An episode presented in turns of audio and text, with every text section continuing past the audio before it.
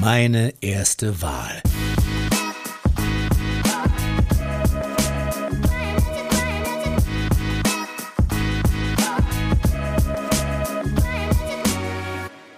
Erstmal vielen Dank, dass du hier bist, dass du dir die Zeit genommen hast. Ähm, möchtest du dich einmal eben vorstellen und ähm, wie du zu den Grünen gekommen bist? Äh, ja, moin. Ähm, danke, dass ich hier sein darf. Ähm, ich bin Jakob, ich bin 20 Jahre alt und ich kandidiere für die Grünen für den Bundestag. Ich bin schon seit 2017 oder so Mitglied bei den Grünen, aber ähm, habe nie so meinen alleinigen Fokus auf Parteiarbeit gesetzt, lange Zeit.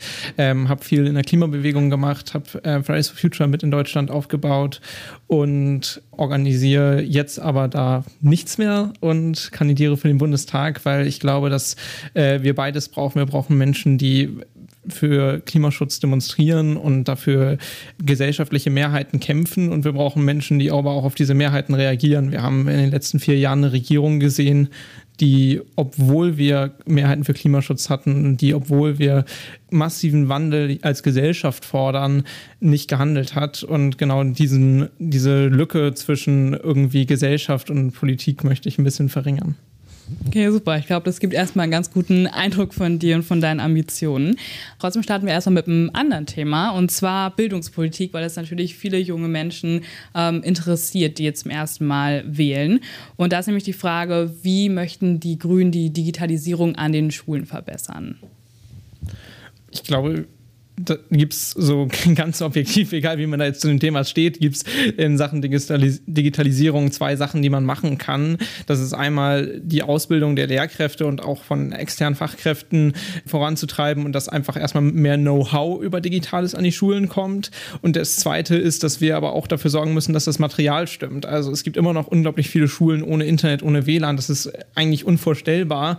Ähm, aber es wird immer noch mit Overhead-Projektoren und so weiter gearbeitet das, das kann nicht sein 2021.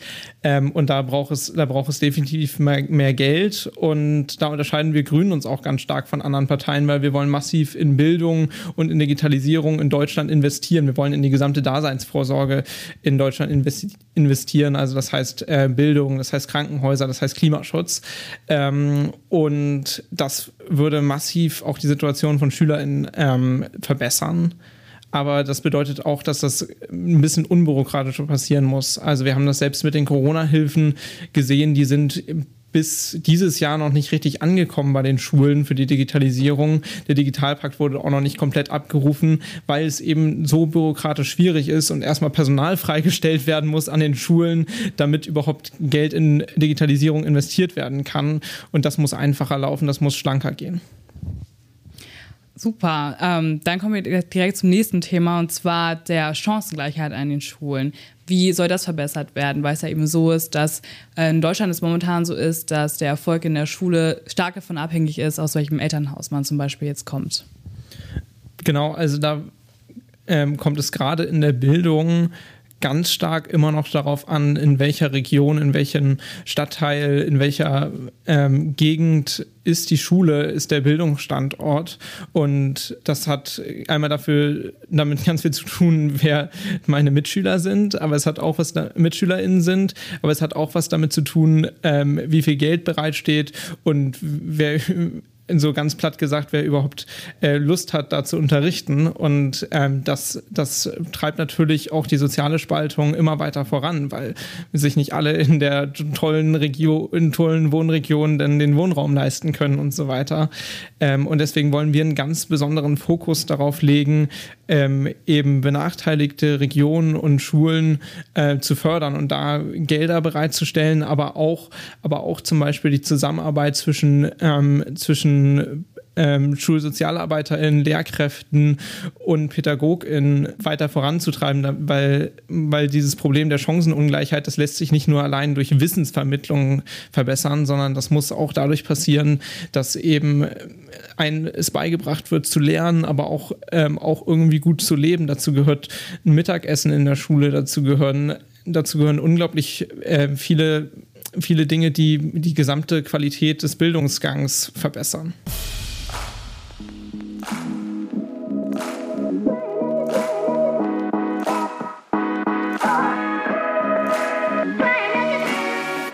mal zu dem Thema, was wahrscheinlich die meisten Menschen ähm, mit der Partei Die Grünen assoziieren, nämlich Klimaschutz. Wir wollen als erstes wissen, ähm, bis wann soll denn Deutschland klimaneutral werden? Also wir müssen hier unterscheiden zwischen dem Ende vom CO2-Ausstoß das wird bis 2040 oder vielleicht noch später passieren.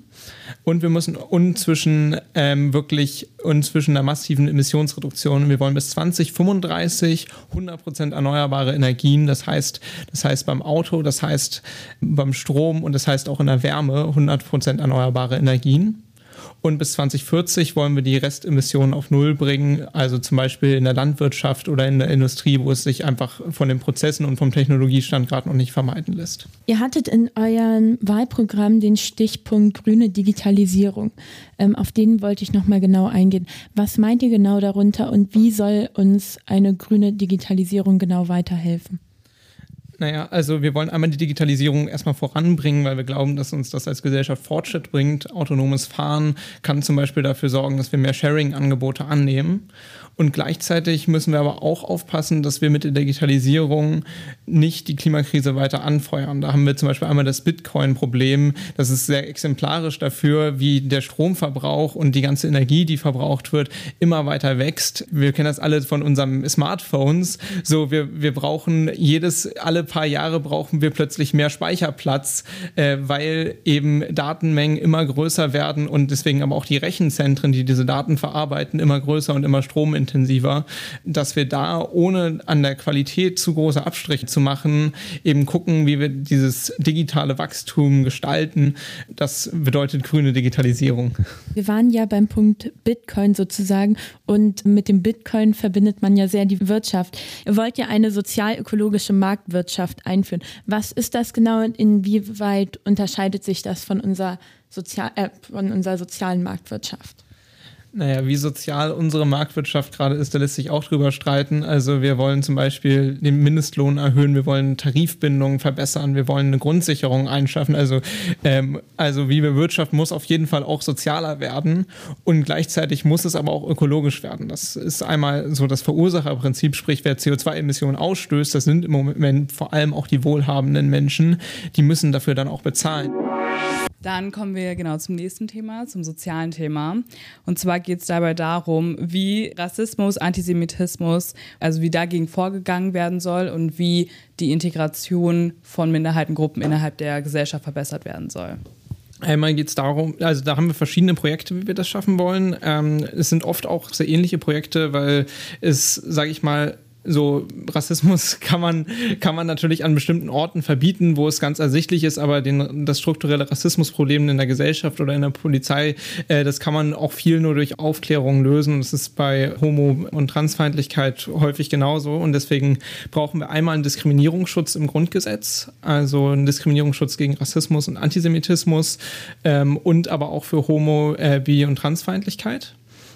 Mm, dann braucht es ähm, eine Modernisierung des Familienrechts. Das heißt, dass wir, ähm, dass wir alle Lebensformen, ähm, wie sich Familien organisieren, äh, rechtlich anerkennen wollen.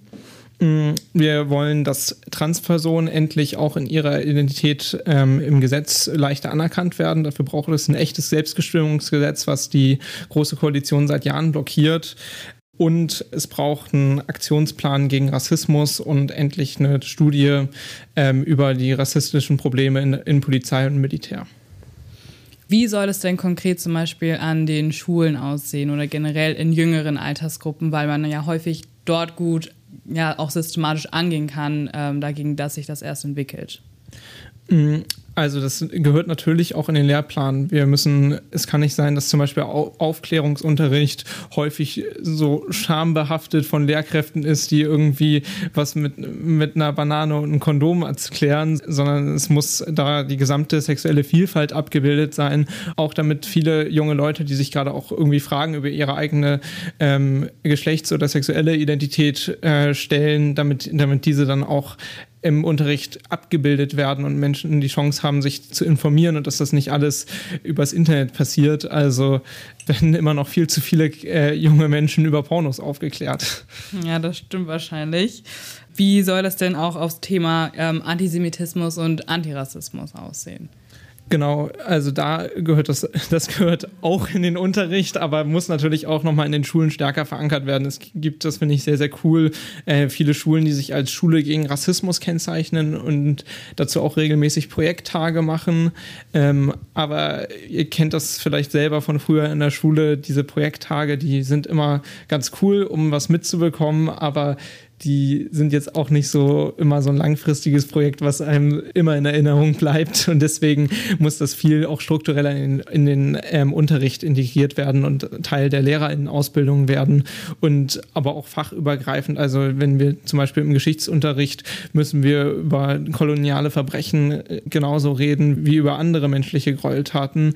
Und wir müssen im Politikunterricht über strukturelle Probleme in der Polizei oder im Militär reden. Und wenn wir, und wenn wir darüber sprechen, wie Menschen eingebunden werden, dass äh, das ist, wie es zum Beispiel auch im Wahlrecht in den USA lange Diskriminierung äh, von Afroamerikanerinnen äh, gab. Das erklärt zum Beispiel auch, warum wir so ein freies Wahlrecht, an dem alle partizipieren müssen. Neulich wurde ich mal gefragt, ob man nicht einfach mal einen Intelligenztest einführen könnte, damit, damit Leute wählen können, ähm, weil sich eine Person darüber aufgeregt hat, in welche Richtung gewählt wird. Und ähm, da war ich erschüttert, dass, dass sie nicht darüber aufgeklärt wurde, wie durch solche Intelligenztests Tests zum Beispiel Menschen systematisch auf rassistische Weise vom Wählen abgehalten wurden. Solche Dinge müssen gelehrt werden und solche Dinge gehören in den Lehrplan.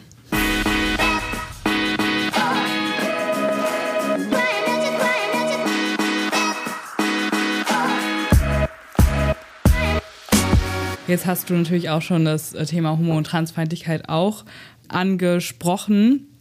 Ihr hattet da auch noch geschrieben, dass ihr, oder neues Wahlprogramm geschrieben, dass ihr auch die ähm, Ergänzung des Artikels 3 Absatz 3 im Grundgesetz also einführen möchtet, dass dort auch Menschen nicht diskriminiert werden dürfen aufgrund ihrer sexuellen oder geschlechtlichen Identität. Möchtest du einmal darauf eingehen, warum ihr das fordert? Genau, das hatte ich ja gerade schon angesprochen. Und hier geht es auch ganz klar darum, dass wir es gesetzlich verankern, dass Diskriminierung nicht erlaubt ist, zum Beispiel am Arbeitsplatz, zum Beispiel gegenüber aber auch den Staat. Also ähm, dass diese Grundlage auch im Grundgesetz geschaffen ist, ist enorm wichtig, um eben da auch Rechtssicherheit zu geben, wenn Menschen sich entscheiden, gegen Diskriminierung zu klagen. Dann kommt noch eine kleine Frage, die mir gerade einfällt, die hier nämlich gerade nicht steht. Und zwar, ähm, wie steht ihr zum Wahlalter ab 16? Äh, sehr positiv. Also ich halte 16-jährige Menschen für mündig und ich glaube, dass gerade junge Menschen ein Recht haben sollten, über unsere Zukunft zu, zu entscheiden. Wir sehen das bei den Europawahlen und bei den Kommunalwahlen, wie das auch wunderbar klappt. Wir sehen, wie sich, wie sich gerade junge Menschen in dieser Pandemie zusammengerissen haben. Und dieser Verantwortung, finde ich, sollten wir auch irgendwie im Wahlrecht ähm, gerecht werden hat dort vielleicht die grüne Jugend eine andere Forderung als die Grünen. Das ist häufig so, dass ja die Jugendparteien ja. dort andere Sachen fordern als die Mutterparteien. Ja, ich, ich bin mir gerade gar nicht sicher, wie da die grüne Jugendforderung ist. Ähm, aber ich, okay, kann dazu trotzdem kurz was sagen, was an. Ja. Aber die grüne Jugend ist auf jeden Fall progressiver. Ich weiß gar nicht mal, ob es Wahlrecht ab 14 ist oder sogar, oder sogar schon, sobald man sich irgendwie selber ausdrücken kann. Ähm, so oder so, glaube ich, äh, dass wir nicht gut daran tun, irgendjemand, der eine politische Meinung hat, das Wahlrecht zu verwehren. Das finde ich, und da ist die Grenze 18 völlig willkürlich gelegt. Ich muss mich auch mit 14 oder 16 an alle Regeln halten. Ich auch mit 14 oder 16 werde ich von der Klimakrise betroffen sein und ich kann mich äh, oft genauso gut informieren. Wichtig ist nur, dass am Ende nicht irgendwie Eltern oder so einen da was vorschreiben und da muss der Staat, glaube ich, eine gute und auch äh, wasserdichte Regel finden. Äh, wir sehen sehen auf jeden Fall, dass es ab 16 klappt bei den Europa- und Kommunalwahlen und darunter muss man sicherlich mal gucken. Systematische ähm, Diskriminierung erfahren wir ja nicht nur sozusagen in unserer Gesellschaft aufgrund ähm, der Hautfarbe oder aufgrund der Ethnie, sondern auch sehr viel aufgrund des Geschlechtes. Wie stellt ihr zur Gleichstellung der Geschlechter und wie wollt ihr euch für diese einsetzen? Also gerade in der Bezahlung und bei Berufen, die eher Frauen ausüben oder häufiger Frauen ausüben, haben wir eine totale Spaltung der Gesellschaft. Frauen verdienen oft für die gleiche Arbeit weniger. Frauen üben aber oft auch die Berufe aus, die weniger heldenhaft oder anerkannt sind. Also zum Beispiel im Pflegeberuf gibt es meiner Meinung nach viel zu wenig Anerkennung und auch die Bezahlung ist dafür, dass, dass man teilweise alles gibt. Auf der Intensivstation ist die Bezahlung viel zu schlecht und ähm, da setzen wir Grüne uns für eine bessere Tarifbindung in der Pflege ein, für eine bessere Bezahlung. Ähm, Im zweiten Schritt aber auch, ähm, das ist vielleicht eine nicht so direkte, eine softere Maßnahme, dass wir sagen, dass, dass Gehälter offengelegt werden müssen. Also jetzt nicht von jedem Einzelnen, sondern es muss offengelegt werden, was die durchschnittliche Person und auch der, Durchschnitt, der Durchschnittslohn der Männer äh, innerhalb von einer Firma ist, damit man überhaupt erstmal diese Gender Pay Gap irgendwie sichtbar machen kann. Einige hochrangige Politiker der CDU Hamburg hatten ja beispielsweise ein Genderverbot in Behörden und im öffentlichen Rechtsraum gefordert. Wie steht die Grüne zu Gendern? Ja, also erstmal ist das ja eher eine gesellschaftliche als eine politische Debatte ähm, die Grünen stehen erstmal dafür, dass wir das nicht, dass wir das nicht niemandem vorschreiben, ähm, ob zu gendern ist oder nicht. Das ist eine sprachliche Entwicklung, die nicht politisch entschieden wird. Ähm, und gleichzeitig wollen wir, dass in Behörden ähm, gegendert wird. Gerade äh, steht jetzt bei uns nicht im Wahlprogramm, aber viel, oft auf regionaler Ebene, ähm, damit sich, damit äh, niemand diskriminiert wird, damit alle Menschen angesprochen sind. Wenn wir sagen, liebe BürgerInnen, dann äh, sind alle Geschlechter angesprochen und das ist, ähm, das ist uns zumindest auf kommunaler Ebene häufig wichtig. Und wie sieht es allgemein mit der Geschlechtergleichstellung in eurer Partei aus? Wir haben, wir haben ja das Frauenstatut, das dafür sorgt, dass die Hälfte aller gewählten Positionen von Frauen besetzt wird, mindestens. Aktuell im Bundestag sind es, glaube ich, bei den Grünen sogar 60 Prozent, weil immer der erste Platz mit einer Frau besetzt wird und der zweite mit einem Mann und dann der dritte wieder mit einer Frau. Und das sind, werden, so mathematisch werden es am Ende mehr Frauen. Ähm, und äh, das ist allein schon aufgrund der krassen Ungleichheit, die wir ja auch gerade im Parlament sehen, wo es deutlich mehr Frauen als Männer sind, ähm, die einst der richtige Weg, um ähm, für mehr Gleichstellung zu kämpfen.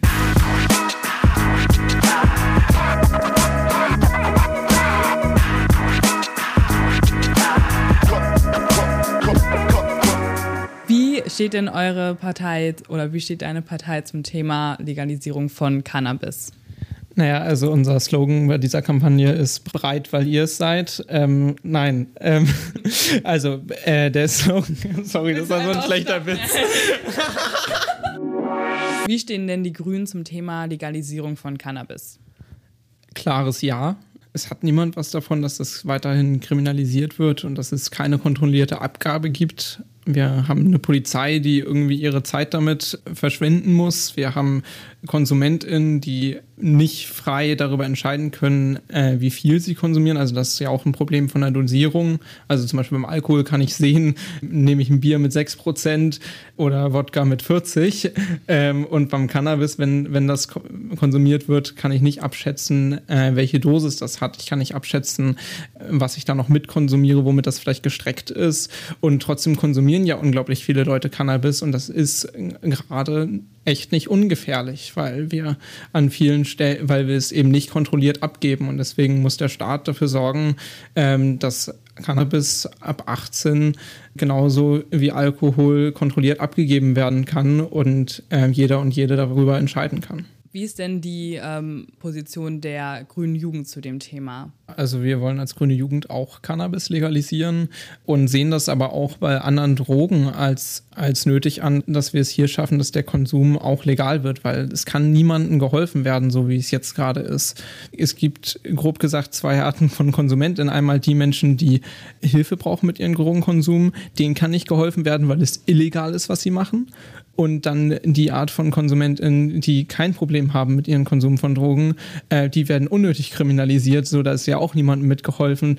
Unterm Strich können wir, glaube ich, viele Argumente, die wir für die Cannabis-Legalisierung haben, auch auf andere Drogen übertragen. Aber gleichzeitig muss das natürlich reguliert sein. So, ähm, dann kommen wir jetzt schon zum Ende des Interviews. Und da ist jetzt immer die Frage, hast du noch irgendeine Sache, die du ErstwählerInnen für dieses Jahr mitgeben möchtest oder warum sie zum Beispiel deine Partei wählen sollten? Also es ist so eine ganz komische Situation für alle, die jetzt das erste Mal wählen. Alle gleich in so eine historische Situation reingeworfen werden, so in vielerlei Hinsicht wir sind einmal in der einmaligen Chance, dass wir nicht irgendwie ne, schon eine Kanzlerin haben, sondern dass die Karten komplett neu gemischt werden. Das ist eine Situation, die es in den letzten 16 Jahren nicht gab. Es wird sich alles ändern nach der Wahl so oder so. Und dann stehen wir gleichzeitig vor dem größten Artensterben und vor der Klimakrise, die, ähm, die uns historisch bedroht und die, glaube ich, vielen jungen Leuten Angst macht oder wovor, glaube ich, zumindest viele Le junge Leute Respekt haben. Und das macht, glaube ich, nochmal klar, wie wichtig diese Wahl ist und dass es vielleicht auch nur ein Schritt ist, wählen zu gehen und der nächste ist, sich zu engagieren und wirklich ähm, sich aktiv einzubringen und Leute zu informieren, mit Eltern und Großeltern über diese Wahl zu reden, ähm, irgendwie auch aktiv zu werden. Das muss ja noch nicht mal in einer Partei sein. Das kann ja auch in zivilgesellschaftlichen Gruppen sein. Und das wird einfach total wichtig, diese Wahl. Die Weichen für die nächsten vier Jahre, aber wahrscheinlich auch für unsere gesamte Zukunft werden halt jetzt gestellt. Und warum sollte man deine Partei wählen? Weil wir die Antworten haben auf die wichtigsten Zukunftsfragen zumindest zu, überhaupt erstmal zu den wenigen gehören, die die Zukunftsfragen beantworten. Und dann haben wir, glaube ich, auch noch den richtigen Weg. Das zeigt sich darin, wie wir Sozialpolitik machen wollen. Wir wollen äh, Sozialpolitik machen, wo, wo Familien und wo junge Leute im Vordergrund stehen. Wir wollen es schaffen, die Klimakrise einzudämmen. Das ist, das ist die größte Transformation, vor der wir ähm, je standen. Und wir sind die Einzigen, die dafür einen Plan haben. Wir haben einen fertig formulierten Plan. Wir bereiten das seit Jahrzehnten vor, weil uns das schon lange klar ist, dass wir alles ändern müssen. Wir haben darum schon lange um die Antworten gerungen und die liegen jetzt bei uns in der Schublade und wir haben die Leute, die das umsetzen können. Ähm, und wir nehmen die Klimakrise ernst und wir nehmen die Sorgen junger Leute ernst. Und das ist, glaube ich, das Angebot, was wir machen. Und gleichzeitig so informiert euch gut. Wenn euch die anderen Antworten logischer erscheinen, dann, dann ist das natürlich auch völlig in Ordnung. Aber ich bin überzeugt davon, dass wir mit den Grünen ein ganz gutes Paket abgeliefert haben. Dann danke für diese letzten Worte und wir bedanken uns ganz herzlich für dieses Gespräch. Ähm, ja, vielen Dank, Jakob, dass du unser Gast warst. Ja, ich bin richtig gespannt. Ich werde mir auch vielleicht noch mal die anderen anhören, was die so zu erzählen haben. Und das ist ja echt ein toller Überblick hier, den ihr liefert. Das war meine erste Wahl. Bleib informiert.